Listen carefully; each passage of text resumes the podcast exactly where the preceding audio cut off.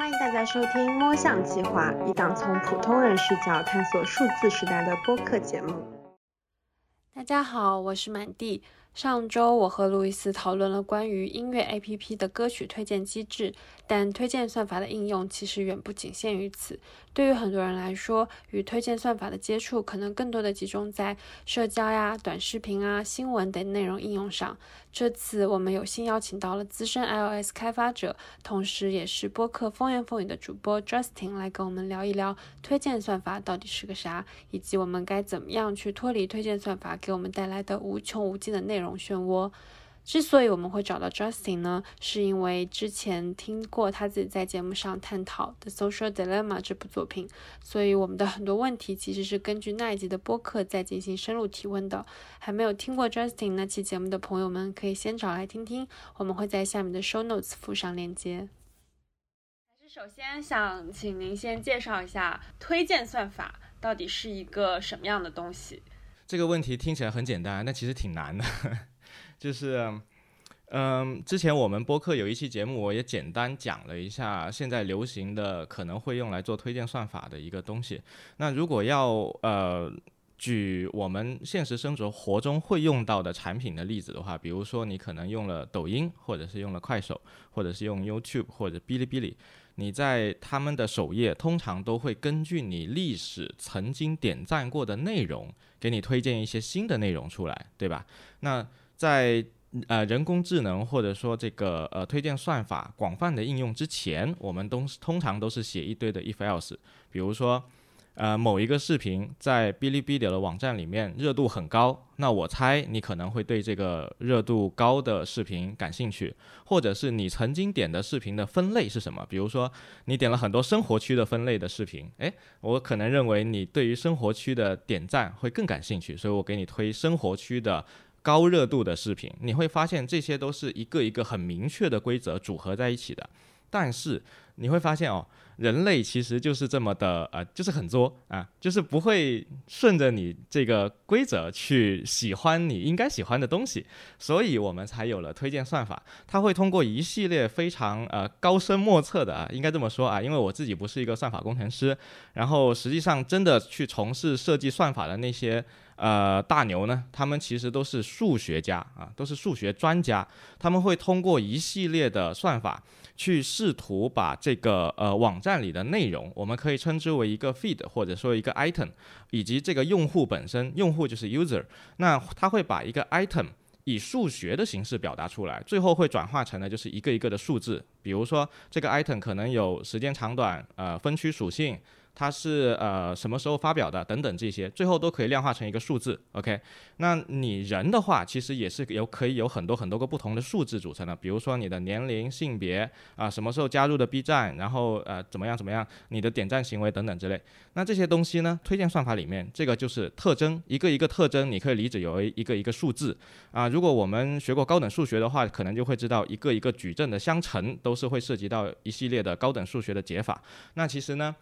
推荐算法说白了就是最后把这一堆呃用人讲出来的目标，就是我推出来一个视频，希望我的 B 站的用户能够更多的去点这个视频，这个目标转化为机器能够理解的数字，转化为机器能够运算的数学。而推荐算法比起传统算法，它复杂的地方就在于，它不是一个线性的拟合的过程，而是一个呃，可能是一个不规则曲线的一个拟合的过程。所以那个呃，那些特别厉害的数学家们，他们就发明了很多呃不同的这个数学的算法，用来拟合呃 B 站的这些 feed 和这一些属性的用户之间啊。就是比如说啊，我们在空间中有很多个不同的离散的点，假设它呈现的趋势是这样的话，你可以用一条简单的直线去拟合它。但是你直线上的点跟实际上那些 B 站 feed 的点可能是有一个距离的，这个距离就是当这个呃 B 站推给一个视频给你的时候，你发现这个视频你根本不喜欢啊，这个就是推荐的效果之间的一个距离。那不是所有的 feed 都可以用一个直线来拟合的，所以慢慢的就会产生一些非常非常复杂的算法，它会变成一个曲线啊或怎么样的，就是给你最后得到一个呃更加符合你的历史喜好的一个 feed，然后推荐给你。啊，大体上这么解释，我不确定啊是否符合你的想法啊。符合的。那也是您在之前那个播客里面有提到过，说因为推荐算法太简单了，所以算法工程师反而不太好控制。觉得这个观点还挺有趣的，就是原来说算法工程师也不一定那么能够控制推荐算法，所以就想请您再多讲讲这个点。OK，呃，可可能我之前呢在节目里的那个表达不够精确啊，其实。呃，我我说它太简单了，其实是在应用层面的，就是说我刚才也提到，其实有很多非常牛逼的数学家，他们设计了非常非常复杂的数学的解法，去拟合这些空间中不同的点。所以在这个维度上去讲的话，这个算法是极其复杂，它一点都不简单。但是呢，对于呃做工程的，就是把这个算法这个已经现有的模型拿来线上运用的那些人来说，无非它就是一个输入加一个输出啊。当然，我这个无非说的也有点太轻巧了，其实还是很复杂的。但是总的来说呢，你可以把它理解为中间是一个黑盒，就是一个 f(x) 一个函数。那假设它里面的实现是一加呃 x 加 x 的话，那你输入 x，你就会呃输入一，你就会得到二，对吧？它的输入是怎样的，输出是一定不会变的。如果你这么去理解它，它确实挺简单的。但是因为中间是个黑盒呀，你根本不知道它是怎么运作的，甚至可能设计这个算法的那个人。他现在坐在这里，他也不好预测说你这里呃输入一个什么东西之后，一定会得到另外一个什么东西，一定会得到一个你想要的效果，所以我才说这个东西你不是特别好控制。但其实，呃，我们去解释推荐算法应用到产品里面的话，可以有很多个不同的维度。这就好比我们的大脑其实。最小的组成单位可能是一个神经元，对吧？在神经元的层面上，我们可以理解为，呃，它释放了很多的不同的神经递质，然后就会产生一些化学反应。但是你研究这个神经元，你能理解它是怎么实现的一加一，你就能得到我们现在的意识是如何产生的吗？不对，是不可以的。这是两个完全不同的维度，所以。组成算法的那个维度，你可以理解为就像一个一个神经元，它就是一个一个一加一。但是它应用到线上的时候，它又会面对一个呃几亿用户、几十亿用户的一个庞庞大的一个沙盘，最后这个群体会变成一个什么样子，我们是不可预知的。所以呃，对于像这个推荐算法的工程师们来说，他们每天要做的事情呢，就是呃，比如说假设我现在是一个抖音的算法工程师，然后呢，我的老板啊今天跟我说。我希望呃，让我们今天某一类型 feed 的点赞数啊飙升啊，这你懂的。我们国家会有各种各样的节日，对吧？那这个时候我应该做些什么呢？我就应该先捞一波呃用户出来，比如说我捞个一百万的用户，这一波用户被我划定为一个实验组。然后我还会有另外的一些用户用来做对照组，那这里面又会涉及到实验如何去设计了，这个我就不是很懂了。但是他们会有非常科学的方式去验证你这个实验是不是对的。然后做什么呢？我把原先这些用户的特征和这个 feed 的特征去拿出来之后，做一个不同的权重设计，以及我把这个特征输入到我的模型之后，我其实是可以得出来很多个不同的目标的。我可以是推一个 feed 就为了让你点赞。我可以是推一个 feed 就为了让你去评论，我也可以是推一个 feed 就为了多让你多看那五秒十秒。不同的 feed 的呃目标不同，那可能它输入进去之后得出来的分数也就不一样。假设今天老板给我的目标是，呃，我就是要让这个这一类型的 feed 都点赞飙升，那我很明确，我今天就把点赞的这个目标的权重提得非常高，诶。然后我再捞这一百万用户去做实验，实验之后发现我之前调的那堆东西是对的，好，那说明我做对了。但是至于我为什么怎么做对的，我只能是推测，我不确定我写了这些东西之后，它到底能不能够得到这样的结果。甚至呃小概率的事件可能会发生的就是，我真的呃在我的实验里面得到了印证了，然后点赞数也上去了，但是我全网铺开了之后，发现它起到了反作用，也是有可能的。啊，只是说这个概率会比较少，所以说应该说是有一批很厉害的数学家他在设计这个算法，但是实际上大多数现在在在我们 A P P 后面做控制的那些算法工程师们，他们可能更多的是拿现成的算法模型来去呃不停的测试，看能不能达到一些目的，但他们不一定是研究创新算法的那一批人，嗯。大致可以这么说吧，虽然不精确，但是 就是他们其实也没有那么不堪，至少他们的算法能力是比我要强很多的。就就是在在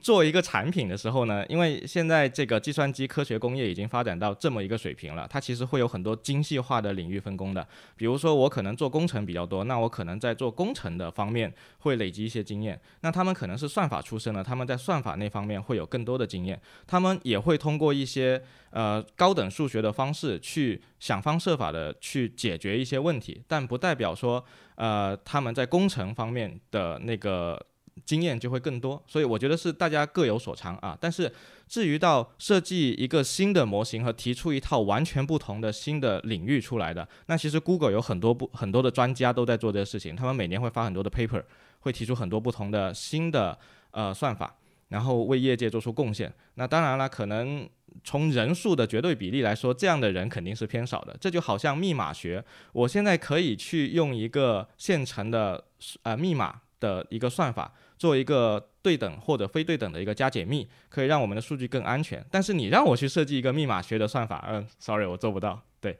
差不多是这个意思。了解了解，就是创新的人可能跟真正在熟练使用的人，这个还是有一定比例差距的。呃。可能还不是这个维度，因为因为你你即使再怎么熟练的掌握推荐算法，可能也不是你的领域，就是完全是不同的两个领域，可以这么说吧？了解了解，那就提到说，您之前还提到有一个观点很有趣，说，嗯，推荐算法它的一个弊端在于说，它是没有办法在保证推送给我喜欢的内容的同时，还让我学到东西。就我觉得这个还挺有趣的，因为。比如说像你这样就是阅读很多书的人，然后也有自主的能力去学习新东西的人，就是我会感觉你可能会对于这种推荐内容会有一种天然的避让在，就他们可能没有办法预测到你会喜欢什么或者不喜欢什么，而且有可能推荐喜欢的东西也可能是刚好能够让你学到新知识的东西。就您可以再多解释一下这个观点吗？这个问题提得非常好啊，就是它其实。呃，触及到我们现在用机器来解决人类问题的一个非常大的一个难点，就是呃，刚才这个目标，我刚才提到前面那个呃，说呃，以某某音为例子举的那个目标，其实它是非常明确的，就是把点赞的数字给做上去。点赞数字这个东西是可量化的。而刚才我们提到的，就是我希望刷着刷着抖音，然后我能学到什么？学到什么？这个东西是不可量化的。那通常情况下，我们在做推荐产品的时候，所面对的指标，几乎大部分时候都是不可量化的。它不是简单的一个点赞或一个停留时长这这样子的一个一个指标，而是很多不可量化的指标。这个时候，我们只能是想尽一切办法去。挖掘一些可能跟你这个指标有关的可量化指标，然后再通过这一些可量化的指标去做一个逼近。而我现在发现，就是如果是纯靠机器推荐的话，它的一个趋势是收敛的，它并不是发散的。而我们去学习新知识的时候，通常是发散的，你会不断的去拓宽你的认知的领域。那它收敛的意思是什么呢？比如说，我现在去 Instagram，然后我去点赞一些风格的照片。我点赞了《银翼杀手》那种赛博朋克风格的照片之后，它就会给我推荐另外一个赛博朋克风格的照片。我点赞了一个美女，它就会给我推一个美女。那假设我不去做任何认知领域的拓宽，纯靠机器学习，它就应该只给我推荐赛博朋克和只给我推荐美女，因为这个是我历史上点赞最多的两种风格的呃内容。但如果说它为了要让我去呃，拓宽我的认知边界的话，他就应该要想尽一切办法在这里面去塞一些更多的内容，而更多的这些内容呢，它既不是美女，也不是赛博朋克，它只能是去猜我到底喜欢哪类内容。这个猜测它就是一种探测，这种探测一般来说就不太准确了。所以往往我们去不管是某音啊、某手啊，还是 Instagram、YouTube，他们去做推荐算法的时候，不会只有机器推荐，而是会加入很多的呃策略。所谓的策略就是我说的，有点像以前的传统的那种 if else，就是可呃 if 你这个人可能呃举个例子啊，你现在生活在北上广深，然后你可能是二十岁，然后你的行业所在的行业可能是一个白领，经常出没的地方可能是比如说呃北京的望京 SOHO 啊，anyway 这这这种地方，然后我把这些人圈起来，我发现你的。差不多 tag 的那些人都喜欢另外一类内内容，然后我就去把这部分内容挖出来，再怼给你，怼给你之后呢，再去试探一下你喜不喜欢这类内容，喜欢，那好，你的历史就会发生改变了。所以现在现行的所有的这些互联网产品，它都不会只有机器推荐，因为机器推荐纯靠机器推荐它是收敛的，它会有很多不同的策略出来，甚至还会有人工干预。今年如果突然多了一个综艺啊，那机器是无法预知的，对吧？那综艺刚出来的时候热度不够，它也是没办法推出来的，这怎么办呢？人工由编辑去把这个东西推向全网，它可能会筛选，不，比如说一个亿、两个亿的流量给到这一些内容，看这些内容能不能够在这一些流量的推广的情况下给它涨起来。所以说，呃，涉及到呃拓宽这一些新的认知的部分，目前来讲可能。策略和人工参与的部分会多一些，所以我说纯靠推荐算法的话，可它可能只会让我一直不停的沉浸在那个我过往喜欢的那一堆内容里面，就是不用动脑的，诶，看一看，然后刺激一下我的神经中枢，然后我就很愉悦了，然后我就再点个赞，然后下次他就再给我推荐这个东西。对，呃，我有一个问题，我我先现在不知道我对于这个推荐算法的理解是不是完全正确，但是，呃。我我感觉推荐算法是应该是基于一个很一个人群的大数据来计算的嘛，然后推荐算法它是一个收敛的取向，但是人的话会有厌烦的情绪，就是对一样东西重复出现、重复出现以后，你是会烦的，所以你是会自自主的去探索新的东西。那基于这个行为数据的算法，它也还必然是收敛的吗？未来？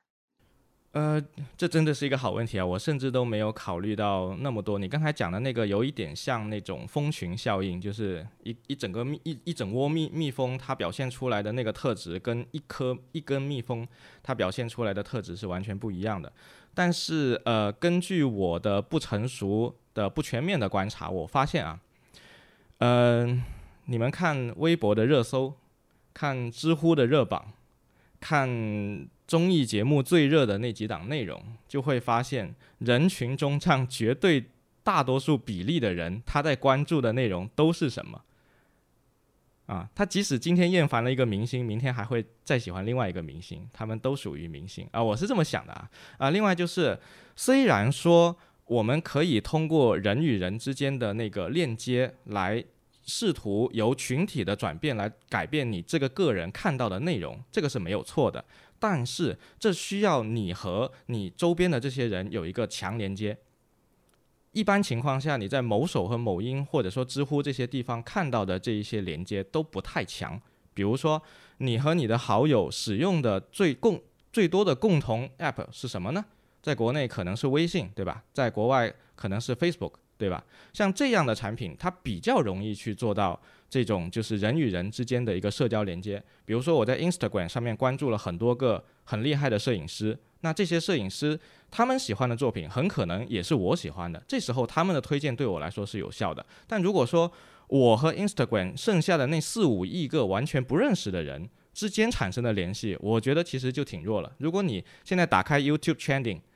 然后不登录你的账号，你会发现它的圈顶上面的内容很可能没有一个是你喜欢的。你提到了那个在跟你有相同特征的人当中打 tag，打完 tag 之后再把类似的东西全部都推给你，然后看你感不感兴趣。我觉得这个听起来特别像是，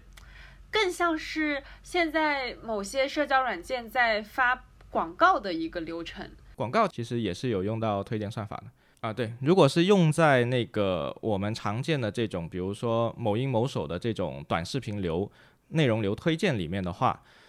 呃，它一般是用来做试探，就是它它其实也会发现你，你就像刚才所说的，就是你可能看多了同一类内容，你会厌烦，所以呢，它在十个内容里面可能会差百分之一呃百分之十的内容是一个新的内容，然后然后来试探你。你会发现在 Instagram 里面呢，它收集的数据是远多呃远多于你的想象的。比如说我一页拉下来有三十个 feed 平铺在我面前，我可能会先点哪个，那哪一个的优先级就会比较高。那它在这三十个里面试探着给我插了可能五个新内容，结果他发现我一个都没有点，全部划过去了。它会有这个数据的，这个时候他就会发现我对这些东西毫不感兴趣。那下面怎么办呢？他再换一批跟刚才那批不太一样的新内容，再来试探我。然后试探着试探着，突然发现，哎，我喜欢足球或者我喜欢篮球，哎，我点赞了，那挺好的。好，下一波再给你推足球，再给你推篮球，对，然后他就发现他又有新的东西可以给你了。这个听起来真的就感觉像是，只要我打开了这些社交应用，我就会不断的进入他到他的漩涡里的感觉。所以你在平时在使用一些 app 的时候，会会有察觉吗？还是说其实你也很难控制自己？嗯，我我我会有察觉，我我从很早以前就就察觉到了，但是我选择我选择无能为力，或者也不能无能为力，我选择我选择顺其自然还是怎样的？呃，首先是这样子的，就是嗯，这个社交成瘾本身它的来它的根源并不在于推荐算法，推荐算法它仅仅是一种新型的技术手段，它只是使得呃我们的产品在开发的过程中可以获得额外的助力。你可以认为它是极大的解决了算力问题。就比如说自动驾驶，它需要去采集地面的各种不同的路况、红绿灯、身边的车，然后还有起伏，然后各种各样不同的路面是否下雨这些信息，如果放在以前的话是非常非常难以实现自动驾驶的。但是它就能够解决这一类型的大量的并行计算的问题，使得自动驾驶成为可能。所以，它这个技术是用来助长原先就已经存在了的社交产品里的这些特质。那我第一次发现我自己有社交成瘾的症状呢，是在呃倒回去，可能在十年前，那个时候使用 Twitter 用的非常多，然后基本上每天起床前半小时都都要都要看一下 Twitter 才愿意起床，然后晚上睡觉前刷一个小时才愿意睡觉，那跟很多人刷微博是一个类类型的，对。那还有像什么其他的一些社交社交产品啊，Instagram 啊，或者是一些内容的 YouTube、哔哩哔哩，其实都是一样的。所以我是能够意识到，我确实啊、成瘾了，或者说花费了太多的时间在里面了。但是我选择依然去使用这些产品，因为我依然能够从这里面获得一些我想要的内容。只是说，呃，当你发现你过度沉迷的时候，你是不是能够适时的从这个时间洪流里面跳出来？如果可以的话，那我觉得刷一刷也问题不是很大。毕竟我放弃抵抗已经很多年了，我发现再怎么抵抗也抵抗不了。我跟你讲，我做过一个事情，就是在上一代 iPhone 还没有 iOS 十四出来之前呢，我把那个 iPhone 的首屏全部清空了，然后所有的 app 放在第二屏，所以我每次打开我手机的时候会看到一个空白的屏幕，然后刷滑过来，有意识的去寻找我想要做的那个事情。为什么要这样做呢？是因为以往经常是我的手机噔噔弹了一个通知，我需要完成一件事情，我一打开发现满屏都是红点，哦，我可能又要点这里一下，点那里一下，然后十五分钟过去了，哎，我刚才打开手机是为了干嘛？我忘了，所以我为了解决这个问题，我就做了这么一件蠢事，但我后来发现是没有效果的，就是就好像现在 iOS 十四，我可以把 Instagram 完全从我的桌面挪走。我现在已经成为一个熟练从 App Library 里面打开 Instagram 的专家了，就是 无论放到哪里，它都会跟着我，我也没有办法。对，只能说你要有意识的去发现这个事情，并且不要让自己的那个时间被无意义的吞噬，因为你实际上去看哔哩哔哩哔哩的视频，或者是去看 Instagram 都可以，它是一种放松，是我们大脑需要得到的，每天得到的一个休息，只要适适度就可以了。对。就是我觉得还蛮厉害，您在那么多年前就能感觉到。我对这个话题特别感兴趣，是因为好像我前年有一段时间对快手非常的着迷，然后就会是那种。打开了之后，我基本上就是完全没有意识的，就会这样一直刷刷刷。所以我那个时候夸张到我可能会从下班到晚上睡觉四五个小时，我都会我都会一直在刷那个快手的视频。然后我当时其实也没有感觉到说我就是在成瘾或者怎么样，但结果后来，当我看到，就是我后来也莫名的他自己就没有了这个。这个习惯，但当我在看到那一部《社交陷阱》那部电影的时候，我才意识到说，哦，原来就是自己被陷进去了。而且我我现在回想起来，那种感觉是一种很无力的感觉，就是我没有任何选择，我不会去主动搜索或怎么样，我就是会这样一直圈在那里。但比如说像他也会刷微博，但我就会觉得他刷微博的时候，他获得的信息量。会很丰富，会很好，就是他会看到很多新的知识啊，呃，新的新的议题啊什么的，然后我就会觉得啊，他看的东西为什么都那么有信息量？我会觉得可能这还是跟不同人的阅读习惯或者什么相关吧。就是如果呃比较容易去探索新知的人，他可能哪怕有这样的推荐算法在，他也不太容易会被沉迷，是可以这样说吗？啊，其实我我我我感觉反而可能阅读只是其中的一个比较小的方面吧。对，呃，首先呢，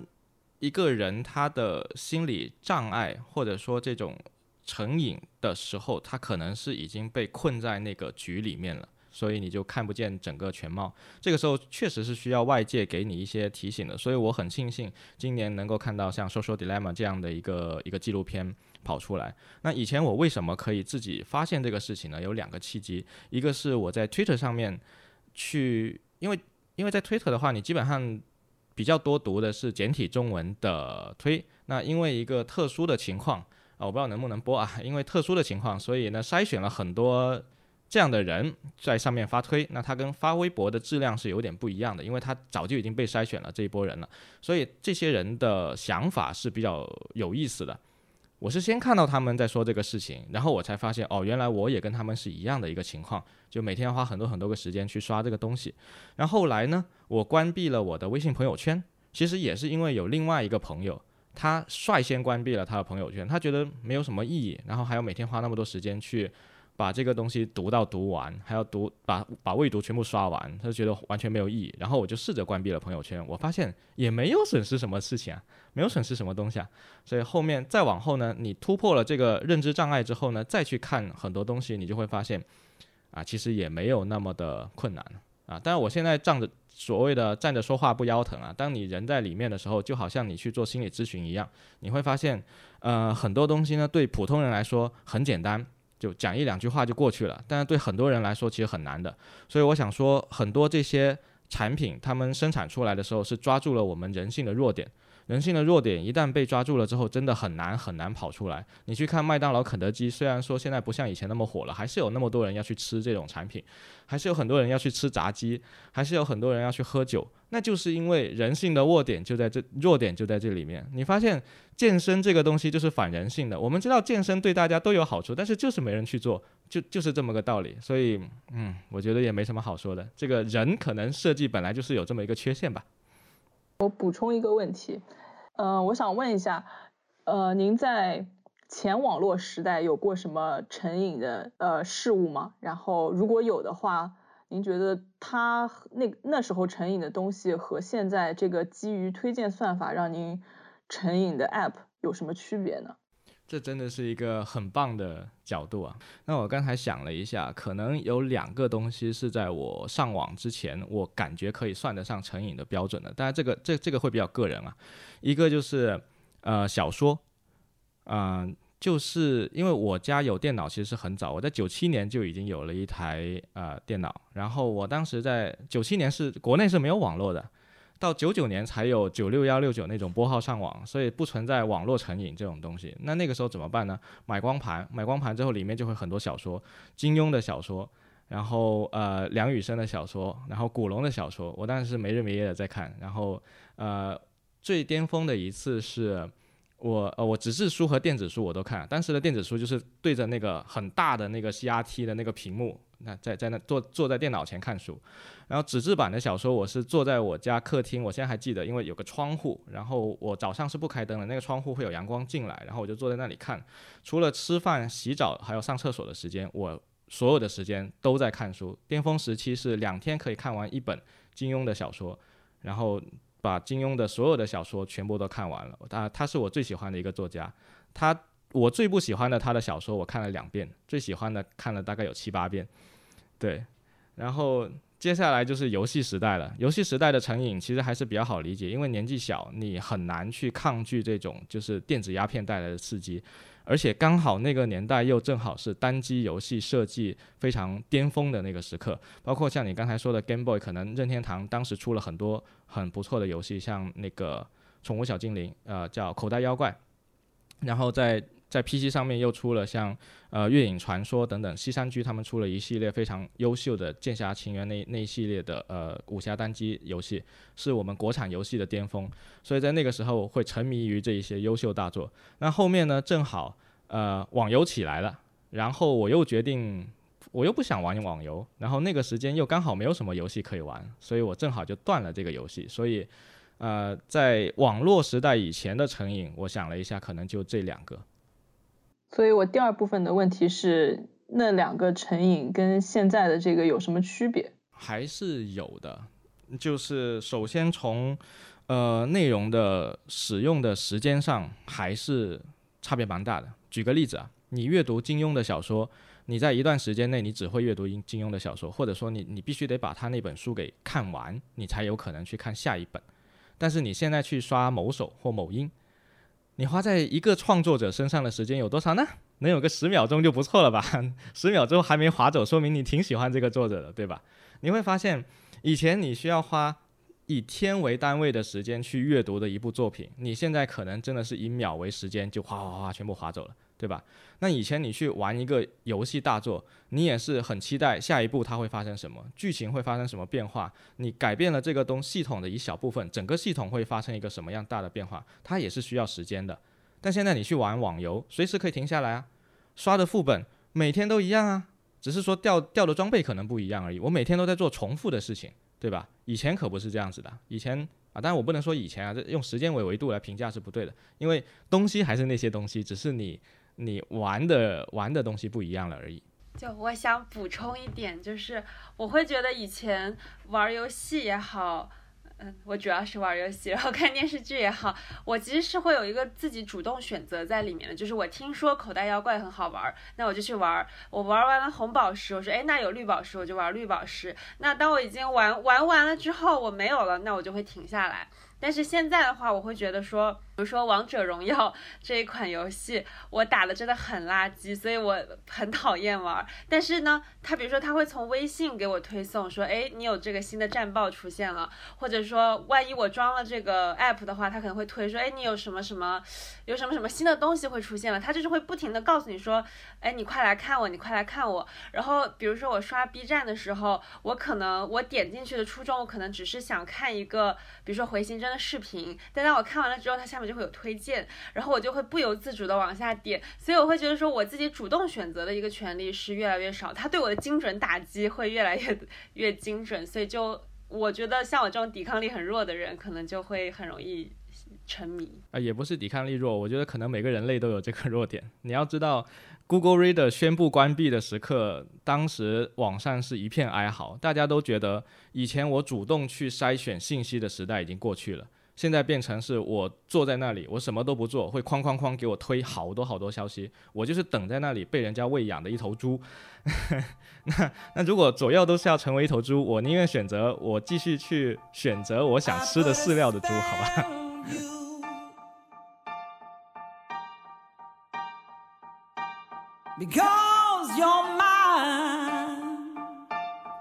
上面就是我们这期的所有内容。如果你对推荐算法也很感兴趣，可以在评论区写下你的想法或疑问。如果你对算法有着其他的好奇，也欢迎在评论区告诉我们，或去豆瓣小组“摸象计划”来找我们。我们希望可以和越来越多来自不同背景的人探讨算法相关的话题。那今天就先这样啦，拜拜。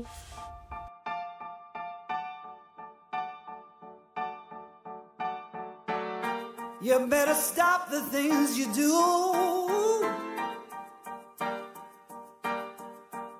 I tell you, I ain't lying.